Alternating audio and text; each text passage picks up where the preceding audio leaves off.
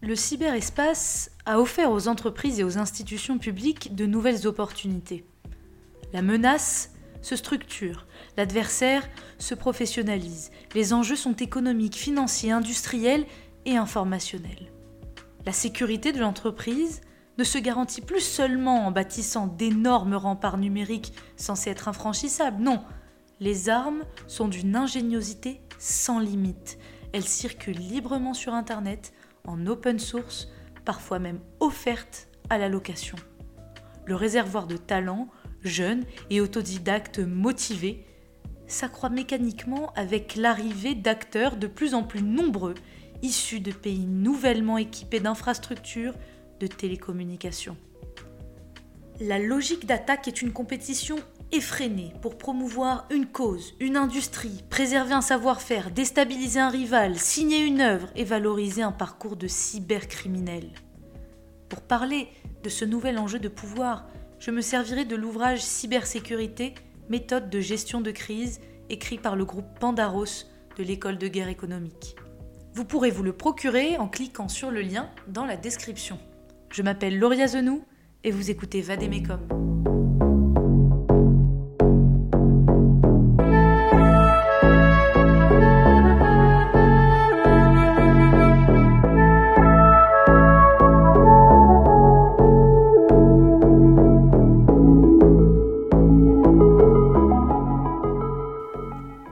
La représentation du cyberespace n'est pas aisée, mais l'ANSI, l'Agence nationale de sécurité des systèmes d'information, le définit comme un espace de communication constitué par l'interconnexion mondiale d'équipements de traitement automatisé de données numériques. Le cyberespace ne saurait se résumer à Internet et aux seuls réseaux sociaux, mais il englobe également l'ensemble des systèmes d'information, qu'ils soient connectés ou non à Internet.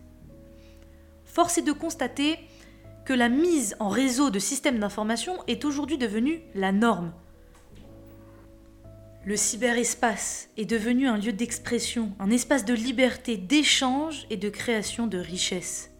Néanmoins, il faut garder à l'esprit que ce cyberespace restera ad vita aeternam un espace non totalement maîtrisé du fait même de sa structure il a été conçu pour grandir en laissant place à une liberté toujours plus accrue de l'utilisateur final.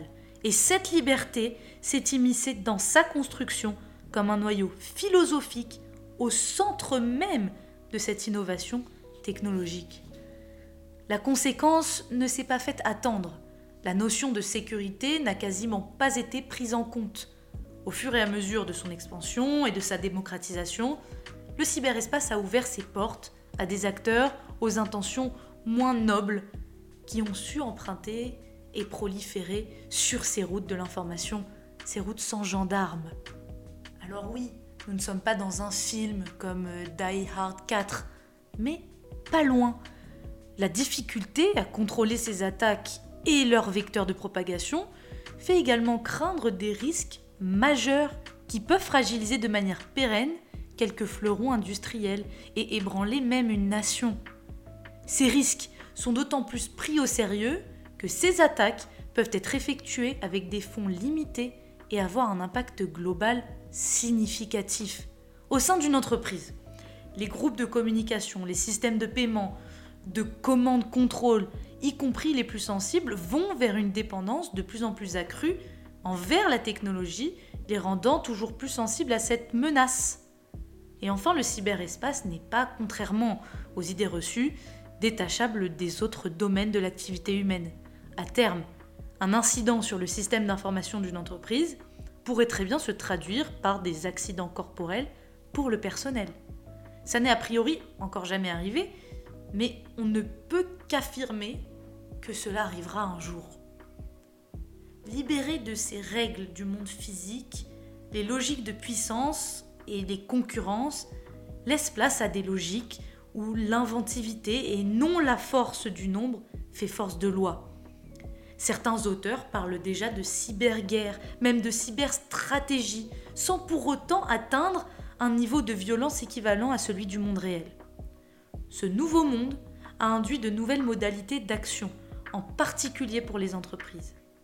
Véritable espace libre de droit, comme je le disais, laisse place à l'inventivité des acteurs agressifs, où les défenseurs ne peuvent finalement que réagir.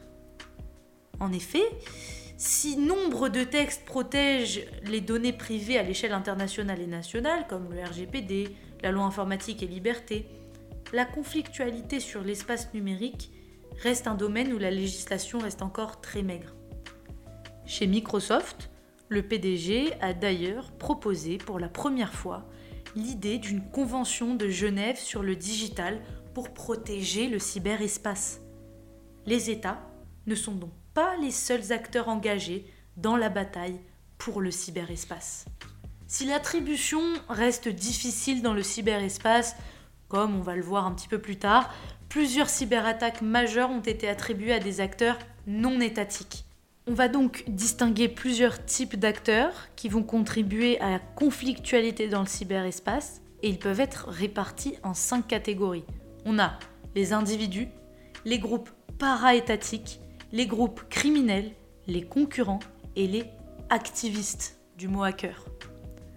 Les vulnérabilités sont comme des portes dérobées par lesquelles un adversaire peut pénétrer un système. Le passage par ces portes est plus ou moins simple et nécessite parfois un haut niveau d'expertise. Et une des possibilités, très anciennes, consiste tout simplement à protéger physiquement les systèmes ou à les faire fonctionner en circuit fermé ou cloisonné. L'avantage de ces systèmes, c'est qu'il faut, en théorie, les atteindre physiquement afin de pouvoir les pénétrer, ce qui limite d'autant les possibilités d'intrusion, mais ne les empêche pas. Il est toujours possible de tromper la vigilance d'un employé, en lui offrant par exemple une clé USB infectée qu'il branche en toute bonne foi sur son ordinateur professionnel, permettant aux agresseurs de pénétrer le système. Selon toute vraisemblance, c'est d'ailleurs ainsi que la Fédération de Russie a pu pénétrer les systèmes d'information de l'entreprise contrôlant le réseau électrique ukrainien. Sur des systèmes plus ouverts, notamment reliés à l'Internet, les vulnérabilités sont quasiment illimitées. L'avènement du cyberespace et du tout numérique a considérablement multiplié de manière exponentielle le nombre de cibles, de points d'entrée et les vecteurs d'attaque deviennent alors théoriquement illimités. Dans le cyberespace, le rapport de force est souvent en faveur de l'agresseur. C'est l'avantage à l'offensive, la blitzkrieg numérique, qui surprend toujours la défense. Nous nous souviendrons de l'impénétrable ligne Maginot. Le maréchal von Rundstedt avait été tellement impressionné par sa puissance qu'il avait décidé de la détourner, de la contourner lors de la bataille de France. Alors un autre problème pour la défense, c'est identifier l'attaquant. Si le criminel et son identité sont globalement faciles à déterminer dans le monde réel, le cyberespace échappe à cette règle où l'anonymat est maître de vertu. Les cyberagresseurs peuvent se situer partout dans le monde sans pour autant que les systèmes cibles ne soient connectés ou connectables, même ponctuellement à l'extérieur. In fine, le cyberespace a renversé la tendance du monde physique en matière d'attaque-défense. Le contexte anarchique semble anéantir l'avantage défensif et aujourd'hui, l'attaquant semble relativement en position de force. Il est indéniable que l'avantage offert à l'attaque crée un nouveau défi pour les entreprises qui cherchent à sécuriser leurs infrastructures. L'enchevêtrement des souverainetés et des juridictions alliées à l'évolution rapide de la technologie et à la reconfiguration permanente des réseaux nécessite une adaptation constante et une réactivité coûteuse en termes d'effectifs et de moyens pour le défenseur. L'attaque est éphémère, la défense, elle, est permanente. Le constat est sans appel. Les attaques informatiques ne cessent de croître à un rythme exponentiel et l'inventivité de ces dernières ne cesse d'éprouver des experts de la cybersécurité, aussi bien du domaine privé que du domaine public. Récemment encore, une entreprise spécialisée dans la gestion des cliniques privées, le groupe Ramsey, vous vous en rappelez très certainement, a subi une attaque d'une importance considérable, paralysant l'ensemble des messageries de l'entreprise et les obligeant à revenir à des formulaires papier, un vrai retour à l'âge de pierre. Pour mieux envisager ce phénomène, il faut s'intéresser à la typologie d'objectifs des attaques qui menacent nos sociétés avant d'aborder sa structure. Il est intéressant de les classifier par effet recherché, c'est-à-dire par objectif.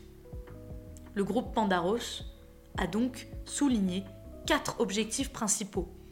L'espionnage, l'influence, la cybercriminalité et le sabotage. Commençons donc par l'espionnage. La rapide transformation des sociétés modernes dans les années 2000, accompagnée par une prise de conscience générale, a permis de mettre en lumière le rendement particulièrement efficace d'une attaque informatique bien menée, en pénétrant au cœur des systèmes d'information. Les hackers, qui agissent pour leur compte ou celui d'un donneur d'ordre, bénéficient de plusieurs avantages. La Chine est particulièrement active dans le domaine de l'espionnage informatique. Et elle aurait d'ailleurs lancé l'opération Aurora, une attaque informatique de grande ampleur visant une trentaine d'entreprises, principalement américaines, dont les géants Yahoo, Microsoft, Adobe ou encore Google. Maintenant, en matière d'influence, ces dernières années ont montré qu'Internet, en gardant ses bienfaits, permettait également de manipuler l'opinion, de la façonner et de la rendre plus malléable pour qui sait se servir de ce nouvel outil. L'exemple de l'intelligence artificielle de Microsoft est particulièrement emblématique. En mars 2016, le géant Microsoft a testé une intelligence artificielle qui devait apprendre à interagir avec les internautes et à partir de leur propre comportement. L'expérience a très vite dérapé. Manipulée par certains membres de groupes extrémistes, l'intelligence artificielle de Microsoft s'est mise à diffuser un ensemble de contenus douteux, des messages de haine, racistes et même complotistes. Le flooding est un bon exemple de lutte informationnelle. C'est une action visant à inonder les réseaux sociaux de publications fausses ou bien inutiles afin de noyer l'information dans la masse. Cette dernière est ainsi rendue invisible pour une majorité d'internautes. Sur cette partie, laissez-moi vous dire que l'ouvrage dont je tire cette analyse est largement fourni. Troisième objectif maintenant, la cybercriminalité. Les hackers n'avaient pas, ou de façon très anecdotique, de lien avec les États ou les entreprises. Quelques années plus tard, les hackers se sont professionnalisés et se sont développés. L'apparition, par exemple, du navigateur Tor a formé la base nécessaire à l'expansion de la cybercriminalité à l'échelle globale. Dans ce sens, la propagation des virus et des outils en vente sur le Deep Web ou le Darknet témoigne que le phénomène ne fait que croître. Les cybercriminels ont réussi à transporter les méthodes utilisées par leurs camarades du monde réel sans bouger de leurs écrans. Plus besoin de risquer à braquer une banque. Ils arrivent désormais à s'approvisionner en argent en piratant les comptes bancaires des entreprises ou des particuliers via des portails des banques afin de revendre des données sur le darknet ou tout simplement de se servir. C'est le braquage à l'italienne 2.0. En parallèle, l'avènement du big data, c'est-à-dire du stockage massif de données sur les serveurs, a ouvert des opportunités inespérées aux cybercriminels. Les données sont une véritable mine d'or. Numéro de carte bleue, photocopie de passeport, email avec login et mot de passe, fichier client, tout est disponible sur le darknet, il n'y a qu'à payer et se servir. Depuis quelques années, la dernière mode en matière de cybercriminalité est d'utiliser le ransomware. Cette méthode consiste à prendre en otage les données de la victime en les chiffrant, en menaçant de les effacer ou de les dévoiler publiquement, ou bien en paralysant leur système. Enfin, au-delà des aspects purement financiers, le Darknet est également le lieu de prédilection idéal pour les acheteurs de produits illégaux. Un véritable marché noir des armes, de contenus illicites tels que la pédopornographie, de données sensibles privées ou publiques ou même de vulnérabilité s'est mis en place au plus grand désarroi des entreprises et des gouvernements. Ainsi, un ransomware pourrait très bien servir à camoufler un vol de données qui serait l'intention véritable. Il est nécessaire de se méfier des apparences, d'autant plus que nous connaissons le lien poreux entre certains États et les groupes de hackers. Enfin, le dernier objectif principal que j'ai évoqué plus tôt sera le sabotage. Une attaque informatique est non seulement capable de paralyser les réseaux d'une entreprise ou d'une institution, mais également de détruire ou de paralyser ses équipements, y compris les plus critiques. Du côté français, le premier sabotage de grande envergure fut celui de TV5 Monde en avril 2015, dont j'ai parlé dans un autre podcast. Les systèmes de la chaîne n'ont pu être récupérés qu'au bout de plusieurs jours et pour un coût de plusieurs millions d'euros après une intervention rapide des pompiers français du cyberespace, l'ANSI. Ailleurs en Europe, c'est l'attaque NotPetya qui a fait parler d'elle. Les agresseurs ont pris le contrôle des serveurs de la société conceptrice du logiciel MEDOC, qui équipait 80% des entreprises ukrainiennes afin d'y implanter un backdoor. Un backdoor, c'est une fonctionnalité cachée d'un équipement informatique prévu par son éditeur ou un acteur malveillant permettant d'accéder au système à l'insu de son utilisateur légitime. Une fois implanté, ce backdoor a permis aux attaquants de contaminer simultanément l'ensemble des entreprises qui l'utilisaient. En paralysant leurs activités pendant plusieurs jours, ce ransomware a eu un impact économique significatif. Comme un missile peut baver autour de sa cible, l'effet ricochet de ce type d'attaque montre sa dangerosité pour les activités d'un État ou d'une entreprise.